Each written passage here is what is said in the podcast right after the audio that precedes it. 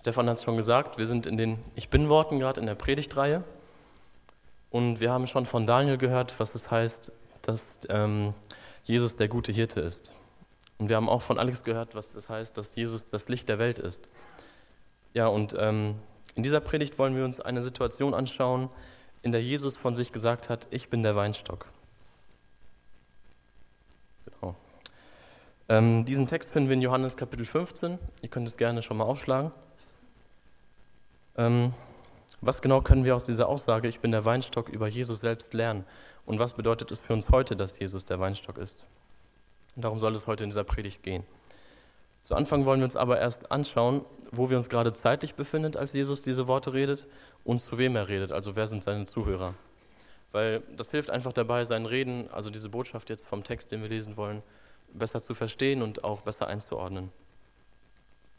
Jesus verbringt gerade die letzten Stunden mit seinen Jüngern und in den Kapiteln vorher aß Jesus mit seinen Jüngern und Judas ging während sie aßen los, um die Überlieferung Jesu an die römischen Soldaten vorzubereiten. Jesus redet außerdem immer wieder mit seinen Jüngern darüber, dass er sie bald verlassen wird und zu seinem Vater gehen wird. Aber dass er sie auch nicht alleine lassen wird, sondern dass er ihnen den Beistand, also den Heiligen Geist, senden wird. Im Kapitel 15 befinden wir uns also nicht mehr lange vor der Überlieferung Jesu und der Kreuzigung. Jesus bereitet sich selbst auf das Kreuz und seine Jünger auf ihren Auftrag in der Welt vor. Und in dieser Situation redet Jesus zu seinen elf Jüngern, also ohne Judas, ähm, die folgenden Worte, die wir jetzt lesen wollen. Wir lesen in Johannes Kapitel 15 die Verse 1 bis 8. Ich bin der wahre Weinstock und mein Vater ist der Weingärtner. Jede Rebe an mir, die nicht Frucht bringt, die nimmt er weg. Und jede, die Frucht bringt, die reinigt er, auf dass sie mehr Frucht bringe. Ihr seid schon rein, um des Wortes willen, das ich zu euch geredet habe. Bleibt in mir und ich in euch. Gleich wie die Rebe nicht von sich selbst Frucht bringen kann, sie, sie bleibe denn am Weinstock, also auch ihr nicht, ihr bleibt denn in mir. Ich bin der Weinstock, ihr seid die Reben. Wer in mir bleibt und ich in ihm, dieser bringt viel Frucht, denn außer mir könnt ihr nichts tun. Wenn jemand nicht in mir bleibt, so wird er hinausgeworfen wie die Rebe und verdorrt, und man sammelt sie und wirft sie ins Feuer und sie verbrennen. Wenn ihr in mir bleibt und meine Worte in euch bleiben, so werdet ihr bitten, was ihr wollt, und es wird euch geschehen. Hierin wird mein Vater verherrlicht, dass ihr viel Frucht bringet, und ihr werdet mein Jünger werden. Ich habe die grobe Gliederung einmal mit aufgeschrieben, damit ihr ungefähr wisst, wo wir uns gerade in der Predigt befinden. Ähm, in diesem Text, den wir gerade gelesen haben, benutzt Jesus bildliche Sprache, um den Jüngern deutlich zu machen, was er sagen will. Er redet von sich selbst als dem Weinstock, von Gott als dem Weingärtner und von den Jüngern als den Reben, die sich am Weinstock befinden. Bei den Reben unterscheidet Jesus auch noch zwischen den Reben, die Frucht bringen und die keine Frucht bringen. Ähm, aber welche Personen damit genau gemeint sind, das werden wir uns später anschauen. Zuerst, zuerst ähm, warum benutzt Jesus ausgerechnet das Bild vom Weinstock? Ähm, ich denke zum einen einfach aus dem Grund, um den Jüngern umso deutlicher zu machen, was er ihnen sagen möchte. Ihr kennt das bestimmt selbst aus Gesprächen oder vielleicht aus, von damals aus der Schule, dass Dinge, die mit Bildern oder einer anschaulichen Geschichte erklärt werden, viel besser hängen bleiben und äh, also die Bilder helfen, die Hauptsache zu verdeutlichen. Ähm, genau. Hier in Deutschland haben wir einfach nicht viel mit Weinbergen und Weinstöcken zu tun und deshalb können wir mit diesem bildlichen Vergleich vielleicht nicht so viel anfangen wie die, äh, die Jünger damals, zu denen Jesus gerade redet. Die Jünger sind mit Weinbergen aufgewachsen, also in, in der Gegend von Israel gibt es viele Weinberge und deshalb konnten sie sich genau darunter was vorstellen, wenn Jesus hier vom Weinstock redet. War man damals auch ein Tagelöhner, so war es auch sehr wahrscheinlich, dass man schon mal auf einem Weinstock gearbeitet hat. Also warum hat ja Jesus gerade den Weinstock genommen und nicht zum Beispiel einen Apfelbaum oder einen Feigenbaum? Ich habe hier mal drei Bilder mitgenommen. Links sehen wir ein Weinstock oder mehrere, oben rechts ein Apfelbaum und unten rechts ein Feigenbaum. Ähm, wenn man jetzt bei einem Apfelbaum keine Frucht findet, also wenn ein Apfelbaum keine Frucht trägt, ist das natürlich schade, weil an erster Stelle will man ja die Frucht haben. Aber zur Not kann auch das Holz für bestimmte andere Zwecke verwendet werden. Bei einem Weinstock sieht das anders aus. Wir sehen, da ist nicht viel Holz, äh, wofür man es verwenden könnte. Aus dem Holz kann man nicht wirklich etwas machen und als Brennholz ist es auch nicht gut geeignet. Wenn jetzt ein Feigenbaum, also unten rechts, keine Frucht trägt, ist es auch schade, aber wenigstens bietet er genug Schatten, um äh, von der Sonne sicher zu sein. Auch hierfür ist ein Weinstock nicht wirklich zu gebrauchen. Und das können wir auch sogar in Hesekiel 15 lesen. Da, da lesen wir, was hat das Holz vom Weinstock anderem Holz voraus oder einem Zweig von irgendeinem Waldbaum? Nimmt man das Holz und macht etwas daraus? Macht man auch nur einen Nagel daraus, an dem man etwas hängen könnte? Siehe, man wirft es ins Feuer, damit es verzehrt wird. Seine beiden Enden verzehrt das Feuer und seine Mitte ist versenkt. Wozu sollte es nun taugen? Ein Weinstock und auch damit seine Reben haben also nur einen einzigen Zweck und das ist, Frucht zu tragen und das Leben des Weinstocks durch die Frucht weiterzuführen. Für etwas anderes ist der Weinstock und auch die Reben nicht zu gebrauchen. Er hat nur diesen einen Sinn und Zweck. Und genau deshalb passt das Bild vom Weinstock hier am besten. Jesus ist damals am Kreuz gestorben, damit er durch seinen Gehorsam den Vater verherrlicht und wir Menschen mit Gott versöhnt werden und auch dadurch den Vater verherrlichen können. Und in dieser Situation, wo wir uns gerade befinden, in Kapitel 15, ist Jesus kurz davor, das Werk, wofür er auf, Erde, auf die Erde gekommen ist, also ans Kreuz zu gehen und für unsere Sünden zu sterben, er ist kurz davor, das zu beenden und zum Vater zu gehen. Ähm, genau, die Jünger und auch wir haben keinen anderen Auftrag, als Gott, den Weingärtner, mit unseren Früchten zu verherrlichen. Unser Leben hat keinen anderen Zweck, als Frucht zu bringen. So wie der Weinstock und die Rebe zu nichts anderem zu gebrauchen ist, als nur zum Fruchtbringen. Aber es gibt auch noch einen anderen Grund, warum Jesus hier den, das Bild vom Weinstock benutzt. Und zwar, weil es dieses Bild in der Bibel schon gibt. Er beginnt in Vers 1 mit den Worten, ich bin der wahre Weinstock. Jesus hätte auch einfach sagen können, ich bin der Weinstock. Aber er betont, dass er der wahre Weinstock ist. Und wenn es einen wahren oder einen echten Weinstock gibt, dann gibt es anscheinend auch einen falschen, oder? Also könnte man so denken. Und das ist auch so.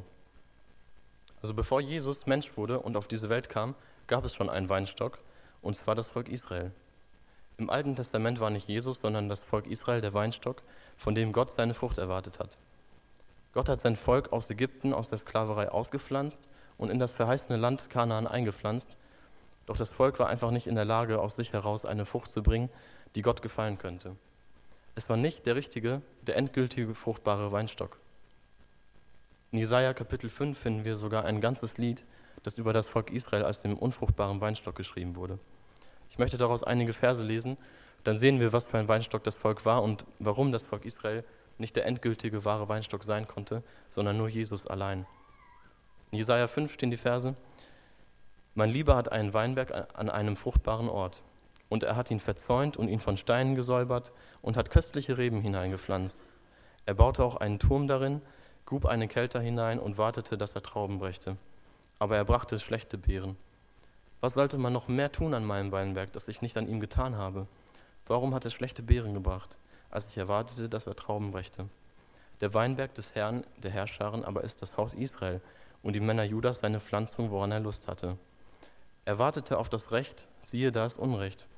Auf Gerechtigkeit, siehe da ist Geschrei über Schlechtigkeit. In diesem Text wird deutlich, dass Gott Wein, den Weinberg des Volk Israel an einen fruchtbaren Ort gesetzt hat. Und nicht nur das, sondern er hat auch einen Zaun darum gestellt und den Weinberg von Steinen befreit und so weiter. Also Gott sagt, was sollte man noch mehr tun an meinem Weinberg, das ich nicht an ihm getan habe? Gott hat alles getan, was ein Weinberg bräuchte, um gute Früchte zu bringen. Aber die erwarteten saftigen Trauben kamen nicht. Und warum? Weil das Volk einfach nicht der wahre Weinstock war und es auch nicht sein konnte. Wir kennen die Geschichte der Menschheit. Gott erschafft zwei Menschen, Adam und Eva, und da ging es auch schon los. Sie essen ausgerechnet von dem Baum, von dem Gott gesagt hat, sie sollen nicht davon essen. Und du und ich, wir wären an ihrer Stelle auch nicht besser dran. Wir Menschen schaffen es einfach nicht, Gottes Gerechtigkeitsstandard zu erreichen. Wir könnten es niemals erreichen, aus eigener Kraft und Anstrengung gute Trauben hervorzubringen. Und genau aus diesem Grund kann nicht das Volk Israel oder auch irgendein anderes Volk der wahre Weinstock sein, der die von Gott erwartete Frucht bringt. Und jetzt kommt Jesus im Neuen Testament er tritt an die Stelle des Volkes. Er löst den alten Weinstock ab und er sorgt dafür, dass es zum Fruchttragen kommen kann. Jesus allein kann der wahre Weinstock sein, genauso wie er auch allein der gute Hirte oder das Licht der Welt sein kann. Und keiner außer ihm. So kann auch nur er der wahre Weinstock sein. Und wir als seine Kinder dürfen jetzt Reben an ihm sein und müssen nicht mehr die schwere Aufgabe des Weinstocks auf uns selbst nehmen. In Vers 2 lesen wir, wie der Weingärtner, also Gott der Vater, mit den unterschiedlichen Reben umgeht. Da lesen wir, jede Rebe an mir, die nicht Frucht bringt, die nimmt er weg, und jede Rebe, die Frucht bringt, die reinigt er, auf dass sie mehr Frucht bringe. Es ist verständlich, dass Gott die fruchtlosen Reben wegnimmt. Sie sind ja, wie wir gered äh, darüber geredet haben, zu nichts anderem zu gebrauchen und erfüllen den Zweck ihrer Existenz also nicht, also Frucht bringen. Und in Vers 6 lesen wir sogar, dass solch eine Rebe verdorrt und ins Feuer geworfen wird. Und das ist auch voll logisch, weil der Weinstock hat seine Wurzeln in der Erde und zieht aus der Erde die Nährstoffe, ähm, die die Reben zum Leben brauchen. Und sobald eine Rebe sich nicht mehr am Weinstock befindet, bekommt sie diese lebensnotwendigen Nährstoffe nicht mehr und verdorrt. Ja, und was soll man damit sonst noch machen, als sie ins Feuer zu werfen? Jesus als Weinstock ist die Quelle des ewigen Lebens und deshalb können nur diejenigen dieses ewige Leben haben, die in ihm bleiben und somit wahre Christen, also Reben mit Früchten sind. Die fruchtlosen Reben, die getrennt vom wahren Weinstock sind, erwartet das traurige und furchtbare Ende. Sie müssen die Ewigkeit in der Hölle, der ewigen Trennung von Gott verbringen. Aber an dieser Stelle ist es echt wichtig, einen kleinen Einschub zu machen und zu klären, wer sind überhaupt die fruchtlosen Reben? Bin ich oder bist du vielleicht eine fruchtlose Rebe? Der ausschlaggebende Unterschied zwischen der fruchtbringenden und der fruchtlosen Rebe ist ganz klar die Frucht. Und deshalb müssen wir erst verstehen, was mit der Frucht gemeint ist, von der Jesus hier redet. Ähm, und wenn wir verstehen, was die Frucht ist, dann können wir auch deutlich unterscheiden, was die Reben sind. Was ist also genau die Frucht? Ist die Frucht vielleicht, wie oft ich in den Gottesdienst gehe? Oder ist die Frucht, wie viele Dienste ich in der Gemeinde habe? Vielleicht ist die Frucht aber auch, ob ich es jeden Tag schaffe, in der Bibel zu lesen.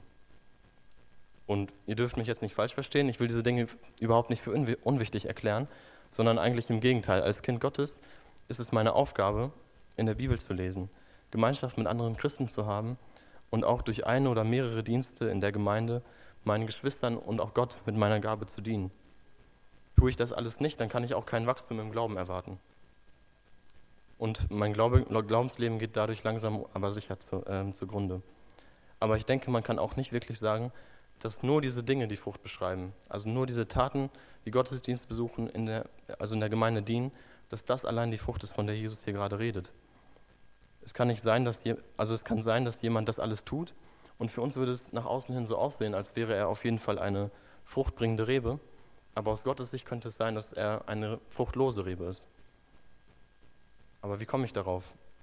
Wenn wir uns nochmal anschauen, zu wem Jesus gerade redet, ähm, es sind die elf Jünger, also ohne Judas, ähm, dann sehen wir, dass Judas gerade dabei ist, die, die Überlieferung vorzubereiten.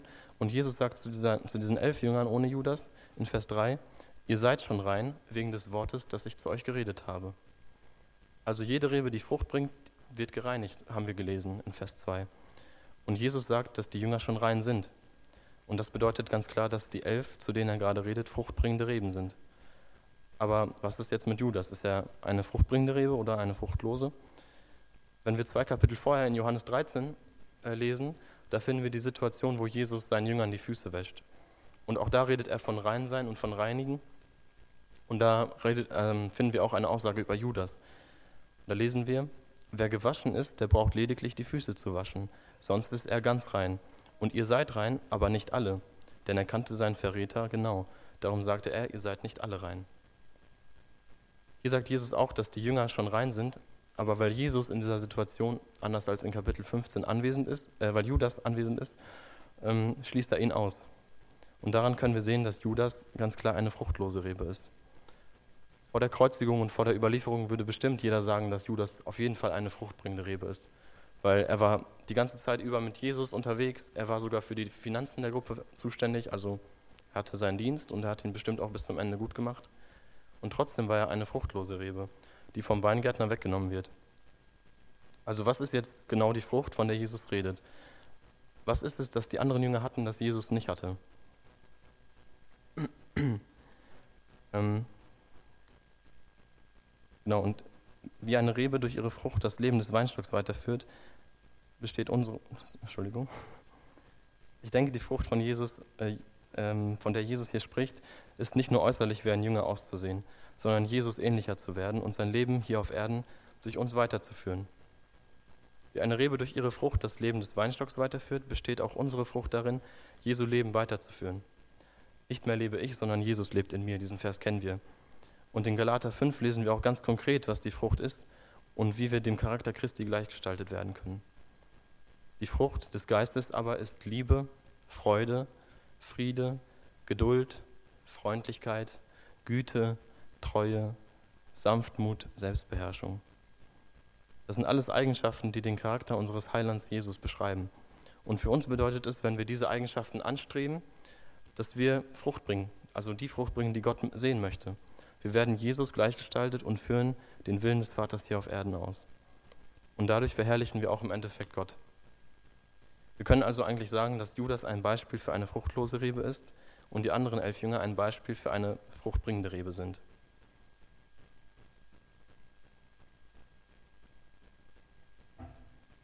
Kann es sein, dass du oder ich wie Judas eine fruchtlose Rebe sind? Das müssen wir uns eigentlich alle fragen. Siehst du selbst an dir und sehen deine Geschwister in dir die Frucht des Geistes? Hast du den Herzenswunsch, Jesus ähnlicher zu werden und so zu sein und so sein Leben durch dich auf hier auf Erden weiterzuführen? Im Vergleich zu den letzten Jahren hast du Fortschritte gemacht in den Punkten aus Galater 5? Liebe, Friede, Geduld, Freundlichkeit, Selbstbeherrschung und so weiter? Oder ist es dir mehr oder weniger egal, ob du in diesen Punkten vorankommst?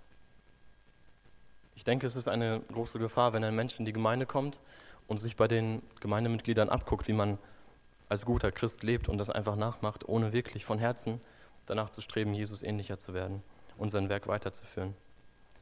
Ich denke, man kann sich schnell damit zufrieden geben, wenn es von außen für andere und für sich selbst so aussieht, als würde man wie ein guter Christ leben.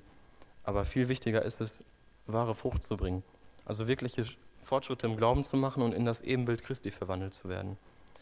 Bei Judas sah es auch so aus, als ob er ein echter Jünger war, aber am Ende kam heraus, was er wirklich war. Er war nur ein Mitläufer. Wenn du dich jetzt bei diesem Gedanken unwohl fühlst, ob du vielleicht eine fruchtlose Rebe bist, dann ist das auf jeden Fall ein gutes Zeichen, dass du nicht nur von außen wie eine fruchtbare Rebe aussehen willst, sondern wirklich Jesus ähnlicher werden willst. Und es ist auch voll verständlich, sich bei diesem Gedanken unter Druck gesetzt zu fühlen, weil wer kann denn diese Frucht des Geistes wirklich aus sich herausbringen? Sodass man sagen kann, ich bin eine fruchtbare, fruchtbare Rebe, mit der der Weingärtner zufrieden ist. Wir haben gesehen, keiner kann das. Auch nicht das Volk Israel war dazu fähig und wir sind es auch nicht. Aber zum Glück sind wir nicht der Weinstock. Wir sind nur die Reben und Jesus ist der Weinstock. Und das ist voll ermutigend.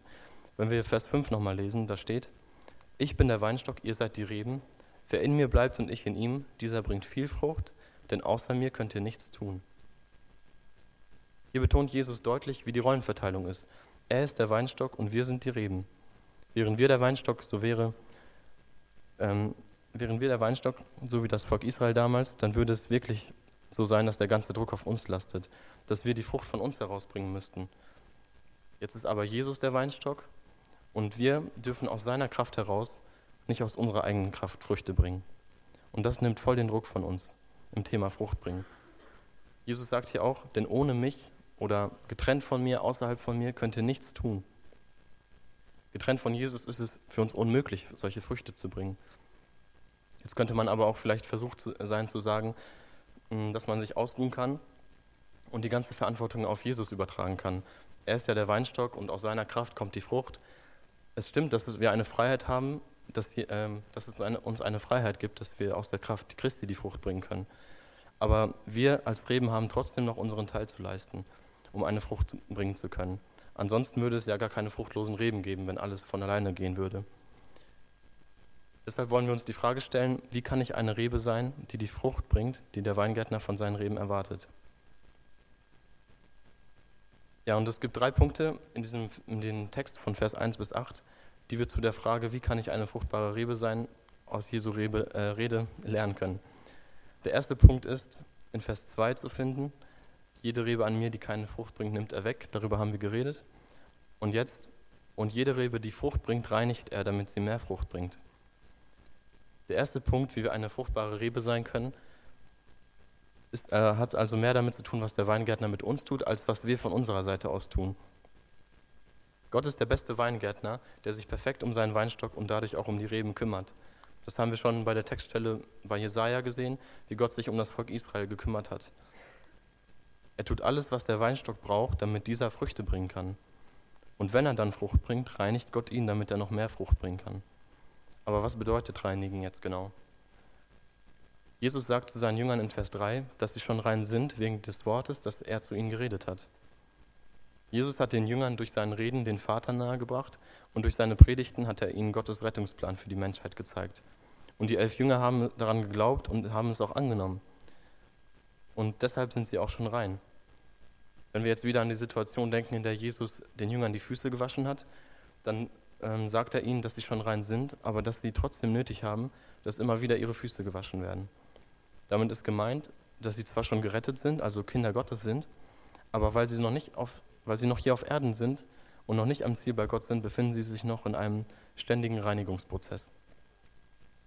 Sie sind schon reingewaschen von ihren Sünden, aber sie sind trotzdem noch nicht am Ziel angekommen, Jesus komplett gleichgestaltet zu sein im Reden, äh, im Handeln und im Denken.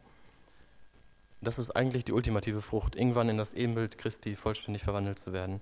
Und diese Frucht werden wir als Kinder Gottes auf jeden Fall irgendwann bringen, aber halt erst, wenn wir bei Jesus, äh, bei Gott angekommen sind. Und bis es soweit ist, befinden wir uns auf dem Weg dorthin. Aber Gott, der beste Weingärtner, hilft uns dort anzukommen, indem er uns reinigt. Wenn wir nochmal im Bild des Weinstocks bleiben, dann reinigt der Weingärtner die Reben, indem er sie beschneidet und wegnimmt, was ihnen im, beim Fruchtbringen im Weg stehen könnte. Das kann bei dir und bei mir auch bedeuten, dass Gott ab und zu Dinge wegnehmen muss, die uns daran hindern, Jesus ähnlicher zu werden. Natürlich fühlt es sich niemals gut an, wenn irgendwas weggenommen wird, aber du darfst dabei dem Weingärtner vertrauen, dass er weiß, was das Beste für dich ist, damit du gute Frucht bringen kannst. Wir sind Gottes geliebte Kinder und deshalb reinigt, erzieht und züchtigt er uns als liebender Vater. In der Bibel finden wir sogar den, die Aussage, dass wir nicht Kinder Gottes sind, wenn wir nicht erzogen werden.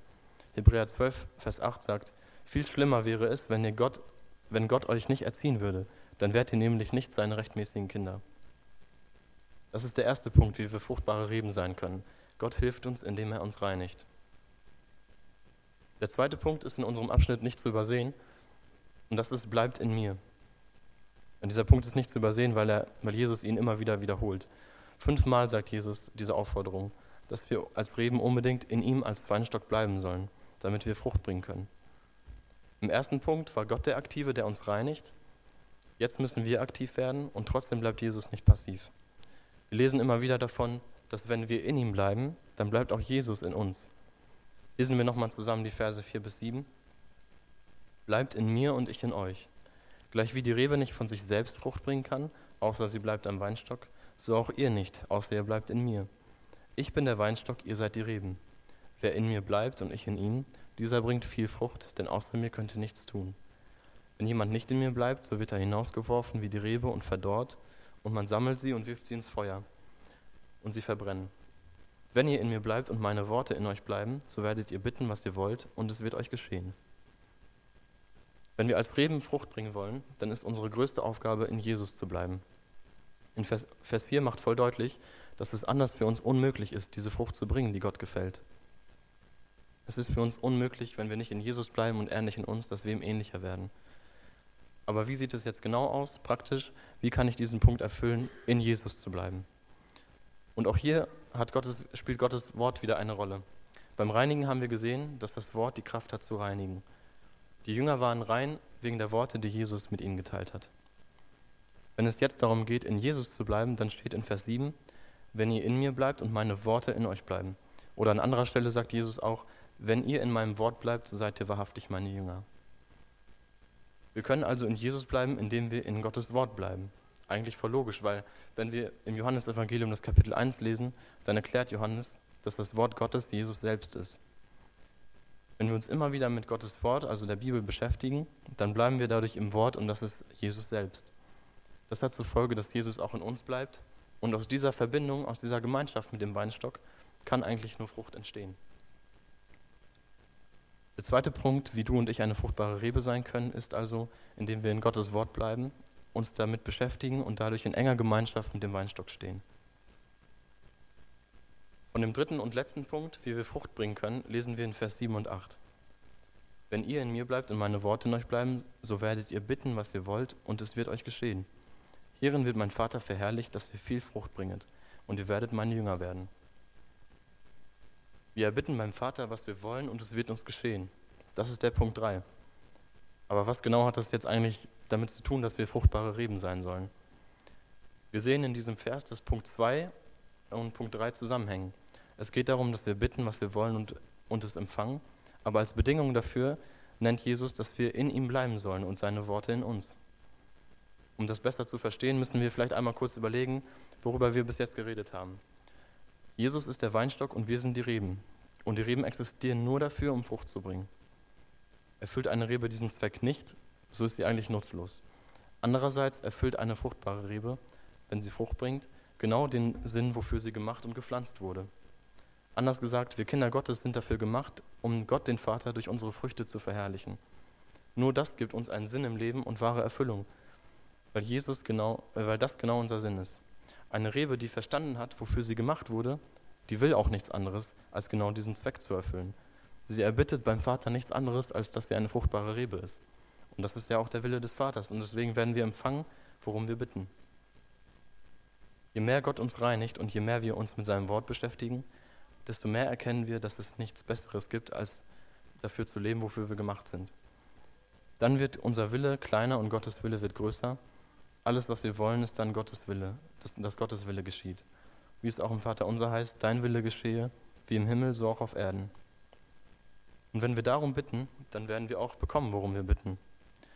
Um das vielleicht äh, ein bisschen deutlicher zu machen, möchte ich eine kurze Geschichte aus dem Gott erfahren Glaubenskurs benutzen.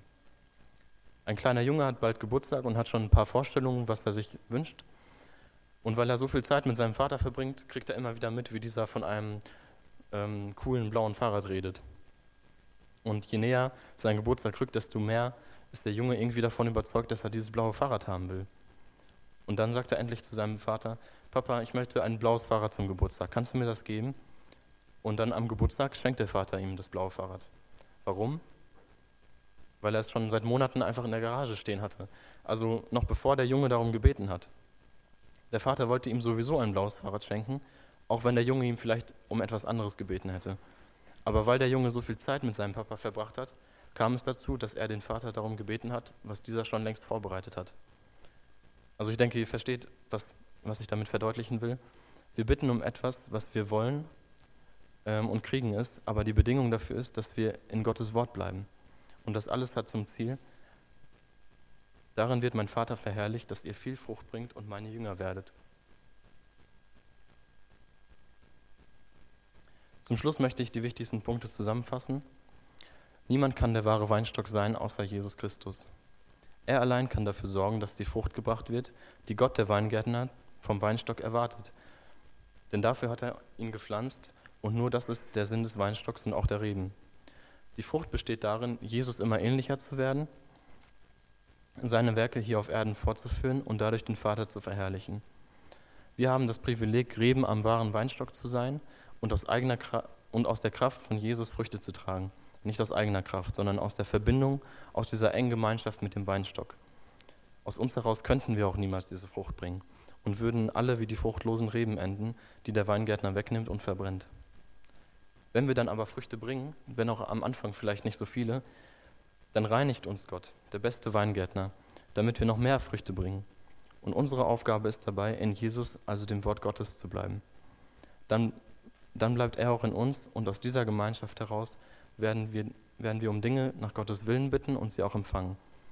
Denn dadurch wird der Vater im Himmel verherrlicht und das ist das größte Ziel. Jesus hat mit seinem ganzen Leben hier auf der Erde den Vater verherrlicht und wir sollen nun dieses Leben weiterführen als fruchttragende Reben am wahren Weinstock. Amen.